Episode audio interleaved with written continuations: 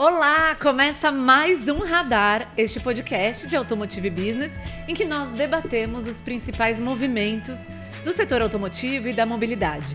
Eu sou Giovana Riato, editora-chefe de Automotive Business, e estou com o Bruno de Oliveira, nosso repórter. Brunão.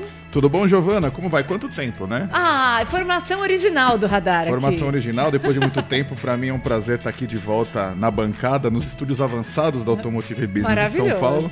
Te mando um abraço como sempre e aqui está nos acompanhando. Muito bem. Então hoje nós estamos assim em julho e a nossa pauta aqui é tratar do fechamento, de como o que aconteceu com o mercado no primeiro semestre do ano, né? Muita coisa aconteceu, principalmente em junho, né, Giovana? O mês que encerrou o semestre. E tudo isso que aconteceu a gente vai falar um pouquinho aqui nessa edição do Radar. Exato. Roda a vinheta que a gente já conversa. Falemos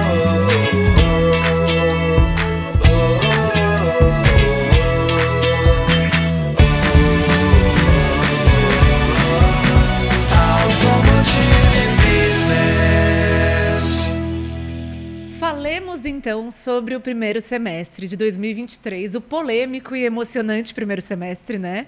Parece que a gente viveu um ano em seis meses, né? Diferente dos 50 anos em cinco, mas ainda assim foi acelerado.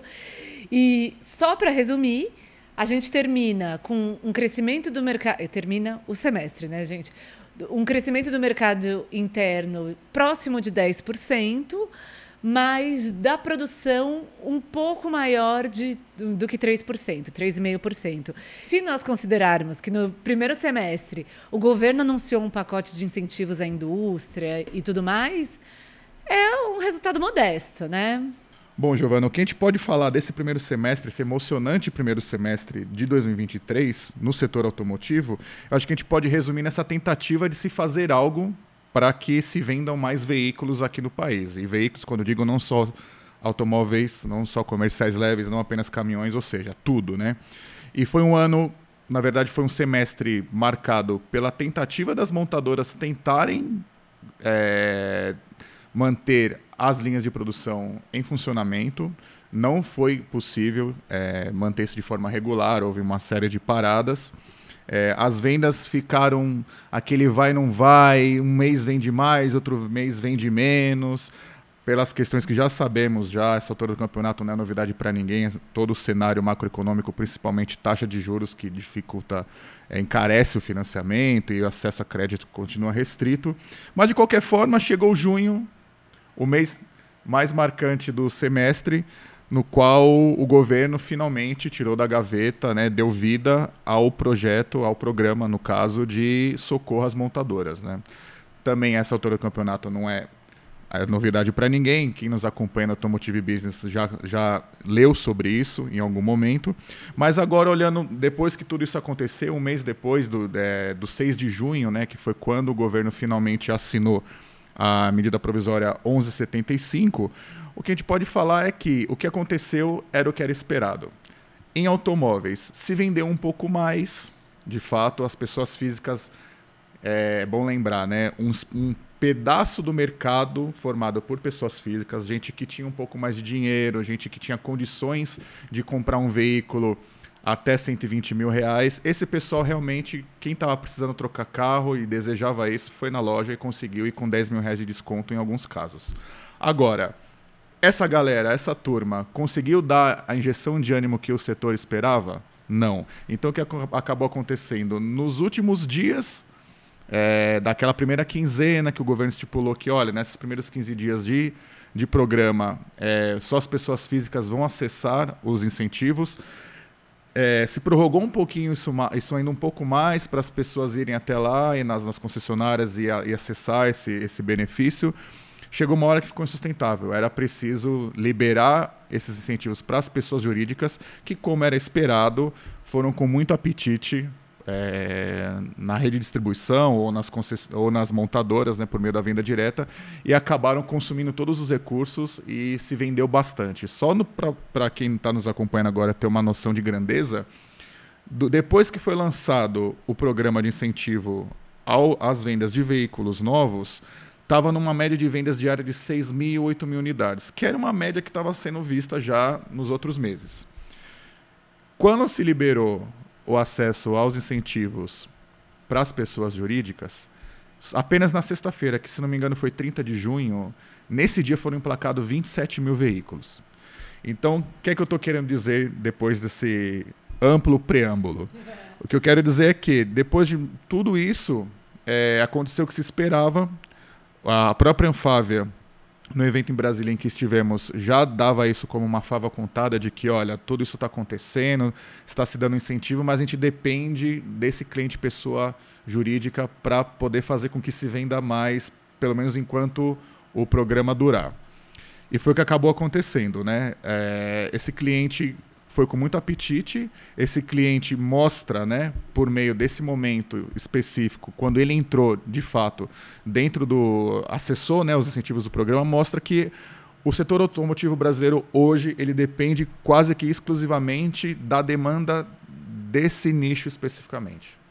Ou seja, né, a, é, por a questão do crédito, tudo aquilo que é, afasta o cliente pessoa física das compras, isso de alguma forma acaba sendo suplantado por uma demanda das, dos clientes pessoa jurídica, e no caso aqui acho que dá para falar que são as locadoras, né? Não, não tem acho que outro grande frotista hoje que, que se enquadre tão bem nesse termo quanto elas, mas de qualquer forma acho que é isso. É, o mercado, a, a, na verdade a indústria automotiva hoje ela depende muito da locadora para manter linha de montagem funcionando. Sim, demais, né? É interessante porque até a, a FenaBrave, que é a organização, é a entidade que representa as concessionárias, é, falou quando fez o balanço, falou que foi um resultado muito bom. Eles avaliaram o programa, o pacote de incentivos, como um grande sucesso, mas de certa forma defenderam um pouco mais dessa visão para o consumidor final, que é o, o campinho deles ali, né? É, eu acho que nesse caso faltou alguém perguntar, e até eu me coloco né, nessa, nesse grupo de pessoas que poderiam ter perguntado, chegar para o pessoal da Fenabral e falar: defina sucesso. É, exatamente. O que, que, é sucesso? É vender um pouco a mais em junho e em julho, em agosto, em setembro voltar ao patamar que estava antes? Porque é o que vai acontecer. Sim. Segundo a Fenabrave, esse, essa movimentação nas concessionárias, esse fluxo ainda deve permanecer um pouco, até porque as lojas, as concessionárias têm carros já faturados com desconto, que ainda que o recurso acabe né, do governo, uh, os veículos estão lá para serem vendidos e emplacados. Mas de fato é curioso, né? Porque foi uma injeção muito pontual ali, né? Para dar um vigor em um mês, dois meses, três meses que seja, né? Que a gente fique um pouco com um patamar um pouco melhor. Mas assim, não resolve o problema. Não resolve. Eu acho que se vender um pouco mais, é... de alguma forma, eu acho que o grande, o grande saldo depois que esse programa, a gente está falando aqui especificamente no que diz respeito a veículos leves, né? Sim. Automóveis no caso. Acho que o, o, o, saldo desse, desse, desse mês que durou o programa de incentivos para automóveis, eu acho que ele é mais no sentido é, de mensagem ao mercado do que de resultado financeiro em si. Porque teve um pouco a mais de volume de vendas? Teve. Só que eu acho que todo mundo está meio que nesse discurso de que foi um sucesso, mas em função de, tipo assim, olha, algo que a gente planejou, algo que a gente desenhou, algo que foi discutido por vários interlocutores dentro de um setor que é muito grande, acabou sendo acatado pelo governo, virou uma, uma medida federal. E mesmo que não tenha é, salvado a, a, a lavoura, mesmo que não tenha injetado, nossa, 500 mil unidades se vendeu a mais e tal. Eu acho que passou essa mensagem, acho que esse é o saldo positivo. Porque Sim. é bom a gente lembrar que nos últimos quatro anos, é aí descontado pandemia, descontado crise de semicondutores, dentre outras mazelas que, de alguma forma, influenciaram no, no, no desempenho do setor automotivo aqui no país, eu acho que é bom lembrar, né, nesse caso, que o setor teve pouca interlocução com o governo Sim. Né? E agora eu acho que a coisa, pelo menos, se mostrou é, o inverso, né? O governo, a gestão atual acabou ouvindo o que um determinado grupo da indústria tinha a dizer. Isso foi materializado numa, numa medida provisória que não salvou, mas é algo que assim saiu do papel. Opa, legal. Existe um avanço, existe uma interlocução. A indústria voltou para o centro das discussões, né? Uma coisa que estava tava um pouco tinha sido um, deixado um pouco de lado, né? Eu acho que o grande saldo é esse. É, era um canal que já não vinha fluindo, né? Então é, esse diálogo foi restabelecido e, do ponto de vista da indústria, com grande sucesso, porque as demandas foram atendidas. Uma coisa que vale a gente mencionar é que depois teve essa primeiro, esse primeiro momento dos incentivos só para o cliente final, para o consumidor, gente como a gente, comprar seu. Você automóvel. trocou de carro, Giovana? Ixi, Maria, não tenho nem o primeiro para trocar pelo segundo. Então tá, tá, longe. Você trocou, Bruno? Não, troquei. Sigo com o meu aí firme e forte. não vamos revelar aqui. É, modelos. Modelos. Não. Mistério no ar. Façam suas apostas, quem está aí nos acompanhando. Mas é interessante porque aí a gente passou por um momento de enorme pressão das empresas para que esses recursos fossem liberados para o consumidor pessoa jurídica. Né? Então, tanto as montadoras em um movimento de anunciar layoffs, claro, isso é necessário né, no momento da indústria, mas assim aquele momento, de repente a indústria, todo mundo, o cerco começa a se fechar nessa direção, quanto as locadoras também a fazerem a grita ali daquele lado de nós precisamos renovar frotas, nós congelamos as compras porque eles não estavam dispostos a comprar veículos por um preço mais alto se podia ter um desconto. Então, assim, foi um pouco caótico, até que o governo cedeu, fez essa liberação e tudo mais. Mas é aquele momento em que é, o governo federal está tendo discussões muito complexas também, né? E, e movimentos políticos muito grandes para viabilizar reforma tributária, outras demandas que seriam mais perenes. Neoindustrialização. A neoindustrialização, isso, como o governo vem é, cunhando aí, né? E, de repente, tudo para para discutir medidas emergenciais e muito pontuais. Então, é questionável até o, o, a necessidade tudo mais desse movimento, dessa energia gasta. Né? Sim, por isso que eu falo que o, o principal resultado desse, desse programa foi essa mensagem política de olha, de que olha, a indústria e o governo voltam a andar de mãos dadas. Sim. Porque assim, ele surge num contexto que era o seguinte, olha, a gente não tem volume de vendas, o crédito está inacessível, a taxa de juros encarece muito um financiamento. Então a gente precisa fazer alguma coisa. E se a, gente, se a indústria não fiz, conseguir fazer nada a respeito, ou se o governo principalmente não fizer nada a respeito, as, as montadoras não teriam como garantir produção e você não conseguindo garantir produção, você não consegue garantir emprego. O programa ele surge nesse contexto, com Sim. todas essas armas é. É, na mesa. Aí, depois de um tempo, quando o governo começa a mostrar interesse, não, estamos conversando, estamos avaliando, e vem toda aquela história lá que veio a Fena Brave falando que que estava encampando esse, esse, programa, depois veio o, o Antônio Filosa, CEO da Stellantis, também falando que era preciso é, a volta do carro popular, o que não aconteceu, né? Bom que se diga. Depois que veio esse momento, aí começou o discurso de que, olha, é, a gente vai conseguir, de alguma forma, negociar com o governo, tá todo mundo vendo onde pode apertar ou pode tirar para que algum desconto possa existir, mas todo mundo falando que não vai salvar é, a situação. Né? Então, partiu de uma coisa fundamental para a existência do setor automotivo para algo que, olha, é só para tapar um buraco, é só para é... né, a gente tentar ganhar uma sobrevida até que, eventualmente, ao longo do segundo semestre, em algum momento, a, a Selic baixe, enfim, né? E tudo isso que está sendo discutido até hoje. Até que finalmente né, veio a, a, a, medida provisória, se vendeu um pouco a mais e, e ficou por isso mesmo. Por quê? Porque as monta tem montadora com um anúncio ainda de parada de produção, temos anúncio de layoff, nem todas estão produzindo de forma regular. Né, tem muito quadro de funcionário é, inativo por conta ainda dessa, dessa questão de, de demanda que está muito crítica. Então, assim, teve essa. O, o, esse programa de incentivo à compra de veículos novos ele surgiu de algo que ia salvar, de repente ele virou algo que era só naquele momento e agora está num clima meio ah foi positivo porque Por quê? Deu uma, uma ajudinha ali. É, e aí eu falo, né? Eu acho que é positivo porque mostrou que o governo está de olho de novo nas demandas da indústria. Sim, perfeito. E falando de, de mercado, de produção, nós tivemos esse resultado de produção, esse reflexo que, como você bem lembrou aí, Brunão, lá no começo era, ai meu Deus, vai salvar, vai ser maravilhoso. Não aconteceu na produção, principalmente, né? Tirando o mercado que a gente teve, né, de fato, uma melhora interessante, pontual, mas interessante, a produção aparentemente não, né? Seguimos assim, sem grandes é, evoluções nos números.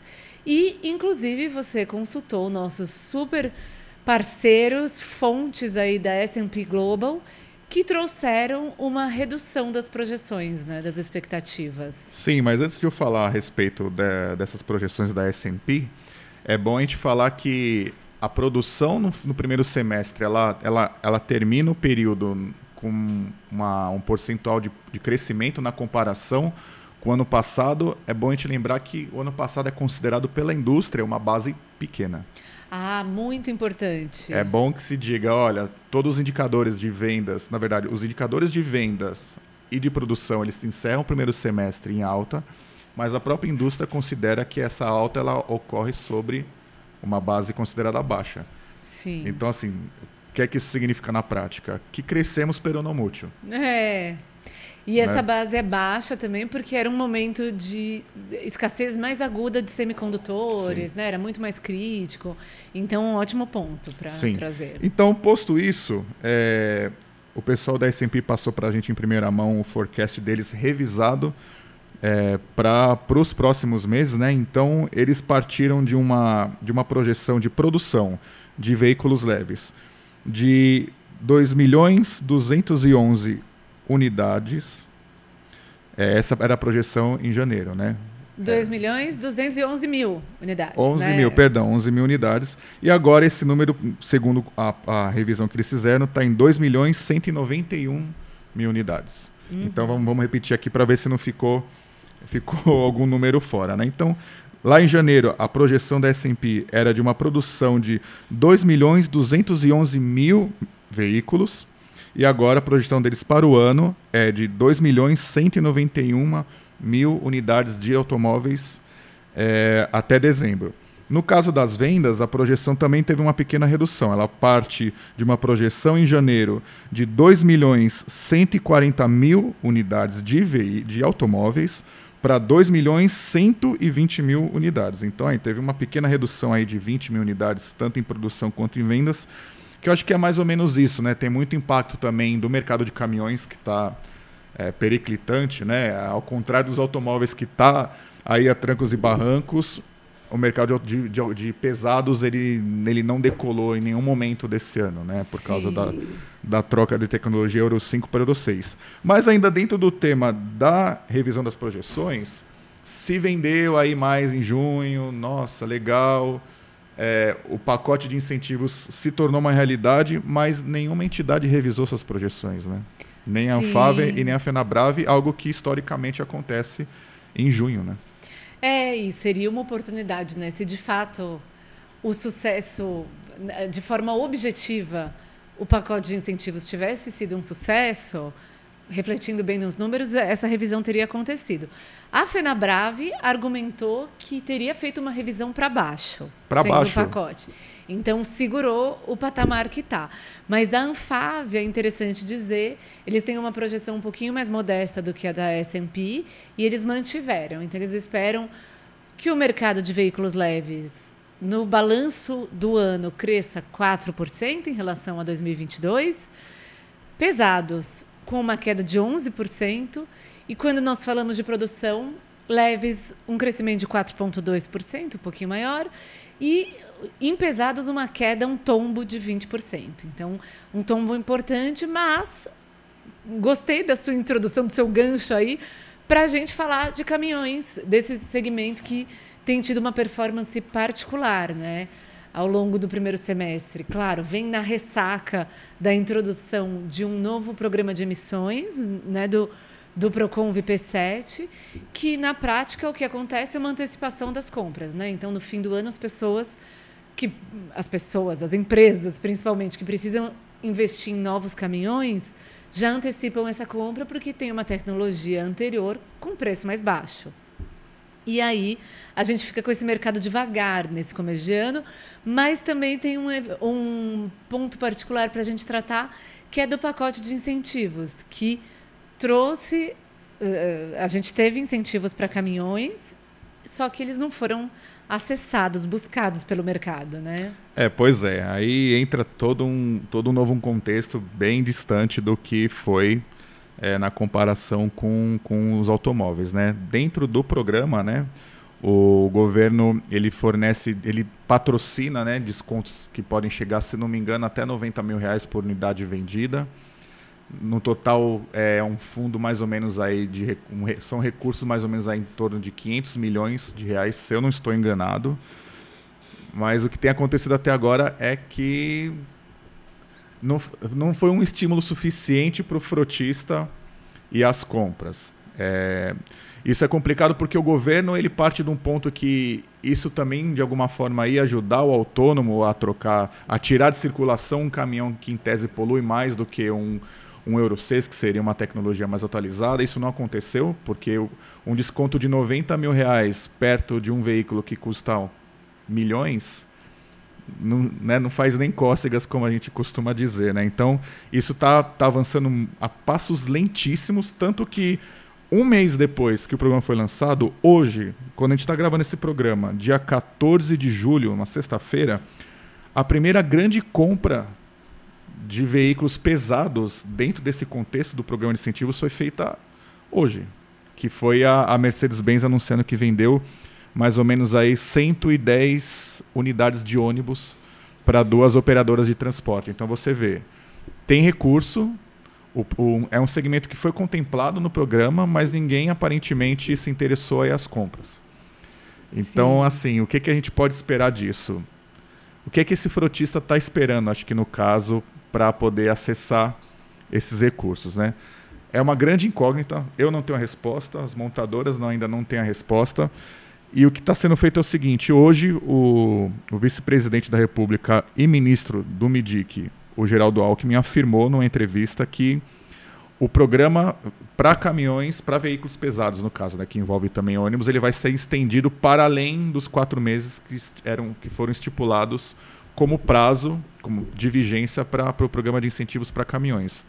E qual que é a justificativa? E aí também eu coloco aspas do Roberto Leoncini, que é o vice-presidente de vendas da Mercedes-Benz. A justificativa é o seguinte: olha, quatro meses é pouco tempo para se finalizar todo um processo de renovação que se espera. Por quê? Porque o frotista que tem um, caminhão ou um ônibus, é, entre aspas, velho, e deseja fazer a renovação dele dentro do, do escopo ali do programa de incentivos, ele precisa primeiro achar alguém que destrua esse veículo, que ele vire sucata, Nesse processo é gerado um certificado e com esse certificado em mãos, é, uma vez na concessionária, o negócio é fechado, daí é contabilizado, é, o, o, recurso é disponibilizado, enfim, todo o ciclo se fecha, né?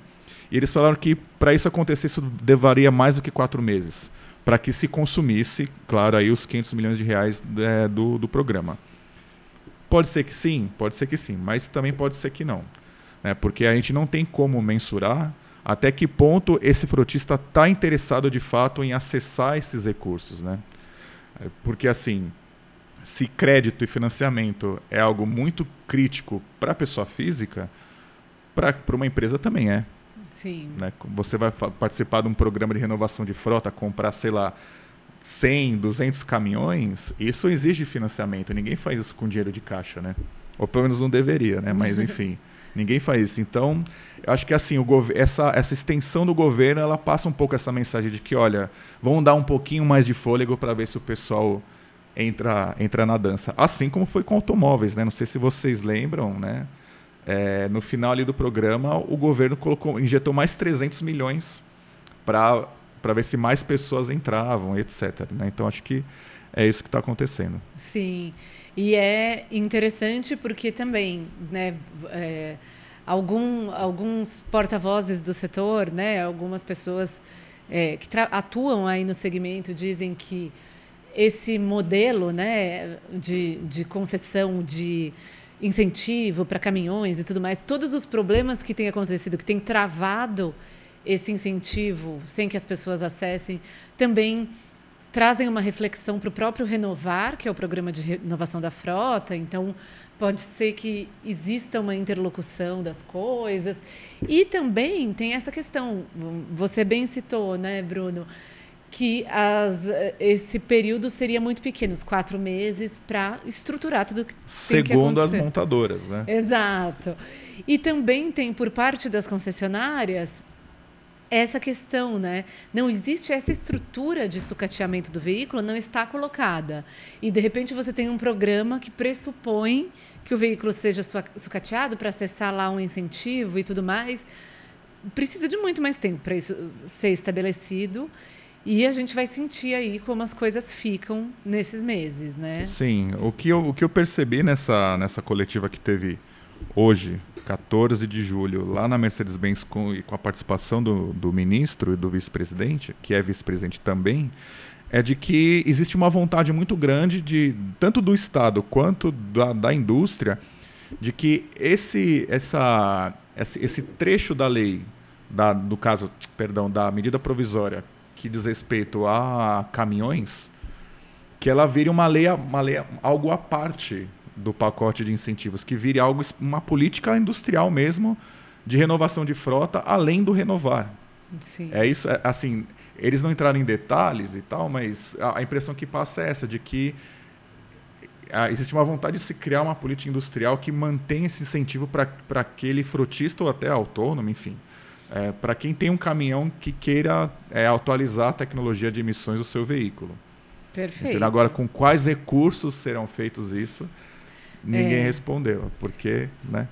É aquele problema. Alguém precisa né? pagar essa conta. Exatamente.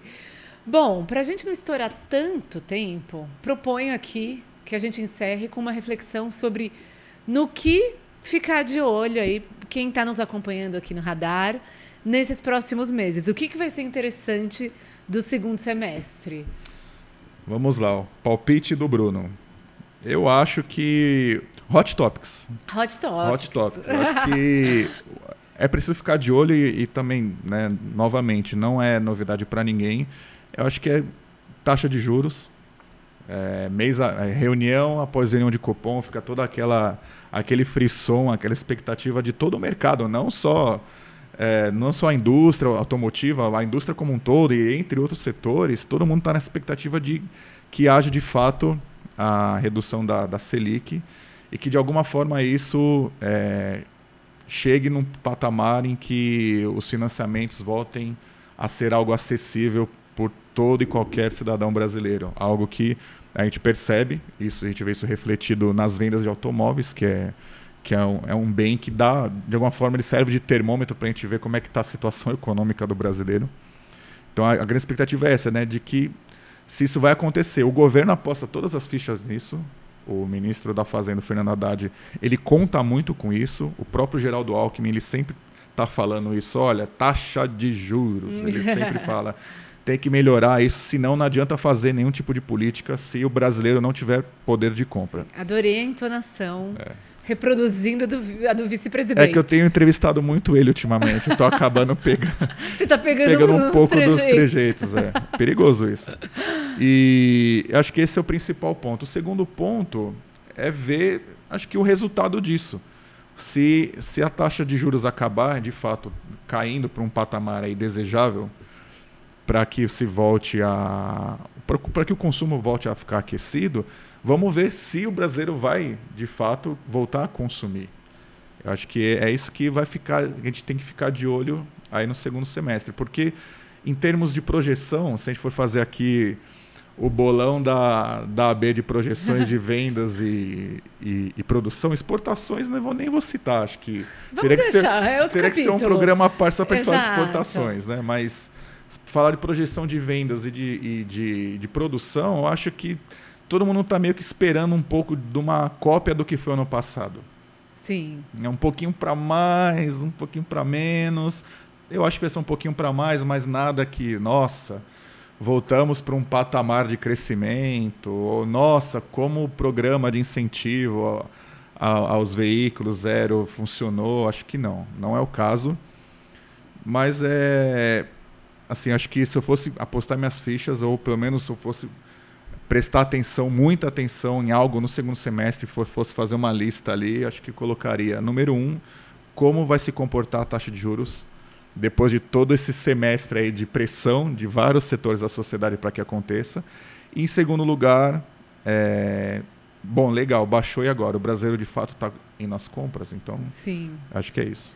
Perfeito. E você, Giovana? Vamos lá, sua vez. Estou de acordo nos seus hot topics, né? Perfeitos.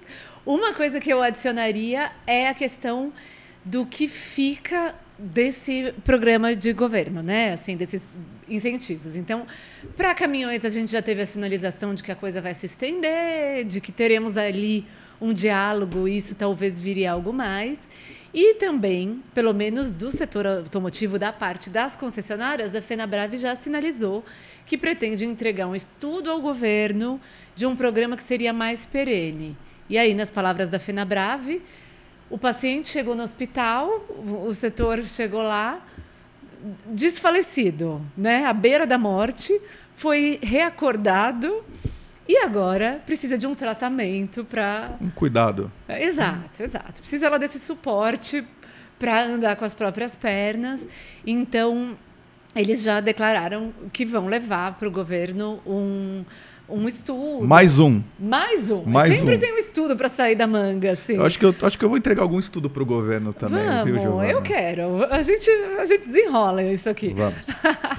Mas é curioso porque eles vão. Eles declararam que vão trabalhar nisso. A gente questionou, né? Isso foi na coletiva de imprensa, mas e aí? Quais seriam os principais aspectos? E aí teve aquela nada específico saiu de resposta, foi vamos estudar minuciosamente a performance do mercado nos últimos meses para entender o que poderia fazer um efeito, poderia ser efetivo. Enfim, nada mais nada poderia ser mais vago E mas... nada poderia ser mais repetitivo também, porque no começo do ano a ideia justamente era essa, antes de, de, enfim, que esse, esse plano, esse, essa conversa sobre carro popular viesse à tona, né? Exato. Então, eu acho que é um hot topic aí entender como esse relacionamento entre indústria automotiva e governo vai se dar nesses próximos meses. Então, o que, que acontece? A gente vai ter de fato, ah, pensar em alguma medida um pouco mais perene, mas que possa ter um efeito, ou não. É, o governo vai né, falar, conseguir barrar essa, essas negociações aí, essa pressão que vem de um lado de outro e deixar a indústria fluir, andar com as próprias pernas. Vai ser interessante acompanhar, mas não tenho nenhuma aposta para fazer. Sim. Só assim, tem pontos um de atenção. Tem um terceiro ponto de atenção para o segundo, segundo semestre, que é o ABX 2023, né? Ah, o maior evento do ecossistema excelente. automotivo organizado por Automotive Business. Não coincidentemente, por Automotive Business. Ah, é, a gente não pode deixar de fazer o convite aqui a quem está nos acompanhando, nossos queridos e queridas que nos ouvem nos assistem. É, temos o evento 20 de setembro, vai ser um grande encontro onde muitas dessas questões serão respondidas, muitos desdobramentos acontecem no ABX, então importante estar por lá para ver para que caminho vai nosso setor. Estaremos lá dia 20 de setembro no Expo São Paulo. Isso aí, então ficamos por aqui, né? Ficamos por aqui, Giovana. Te mando um abraço mais uma vez a quem está nos acompanhando seja por vídeo, seja por áudio. Até uma próxima. Espero que dessa vez seja mais breve do que, do que tem sido, né? Com certeza, vai ser mais breve. É isso, um abraço. Abraço, pessoal, até mais. O Radar é uma produção de Automotive Business. Eu sou Giovana Riato. Eu sou o Bruno de Oliveira. A edição é do Marcos Ambroselli, direção de arte do Luiz Prado e a trilha sonora do Chibruski, Guilherme Schildberg. Até o próximo.